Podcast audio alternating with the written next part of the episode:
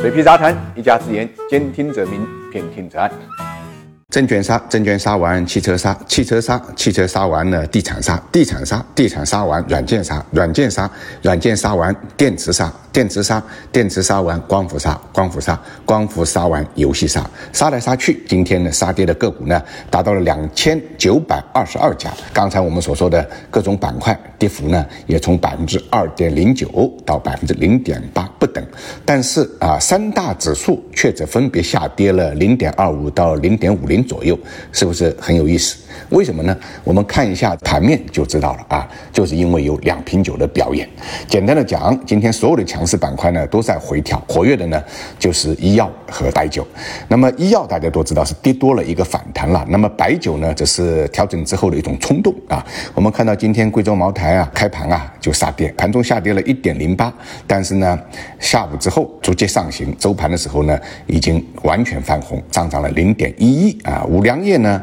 从下跌百分之一点一四，尾盘呢也是差点拉红。指数啊，在盘中的翻红都离不开这两瓶酒的这种酒劲。但是借酒浇愁啊，愁更愁，这个道理呢，大家还是懂的啊。如果只是过度，那么当然没什么问题。如果指望两瓶酒可以打天下，恐怕愿望呢，呃，会落空。人民币汇率啊，今天离岸呢跌破了七点二二啊，一定程度上呢，这导致啊北上的策略呢做出了调整啊。我们看到今天北上资金借题发挥，上海流出了三十二点五八亿，深圳流出了三十五点五七亿，北上今天呢一共啊成交了九百九十三亿，那么大盘呢？才成交了七千九百八十八点九亿啊，呃，北上占比呢已经达到了十二点四三，所以北上的动静啊，作为投资者是不可不察的，并非偶然的是呢，碧桂园啊，因为昨天啊两单美元债到期呢没有及时支付啊，这个消息进场之后呢，直接导致碧桂园呢杀跌了百分之十五，受此影响，龙湖啊盘中一度呢杀跌九点七五左右，呃，融创呢也是下跌了百分之十二，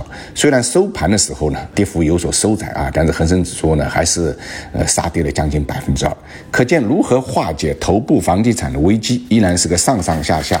都需要啊重视的问题，也是一个绕不过去的问题啊。我们在这里再说一遍，地产不稳，股市也是走不远的，这是一荣俱荣、一损俱损的一个关系。化解地产危机，也就是化解系统性的这个金融危机啊。回到盘面上呢，今天证券跌幅虽然是第一啊，但是呢，大券商却不跌反涨。我们看到中金公司啊一度涨停，收盘呢也有百分之六点七六的一个上涨。中信证券盘中呢一度呢有六点三五的涨幅啊，收盘也涨了二点九二。中信证券盘中呢上涨的幅度稍微低一点，是二点六七，收盘呢涨了零点五二。目测啊，有十五家券商呢是红盘报收的，绝大多数呢都是大券商。可见牛市起手呢也并非一蹶不振，更多的可能呢就是涨多了之后的一种调整，将来啊卷土重来未必可知。一万年太久，如何让股市尽快的涨起来？这是我们今天晚上直播的个话题，所以欢迎大家啊，今天晚上七点开始进入抖音，进入呢视频号、微博、快手，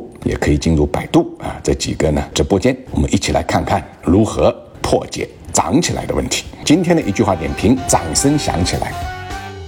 想了解每日股市动态的朋友，可以订阅我的喜马拉雅专辑，或者搜索公众号“水皮杂谈全拼”。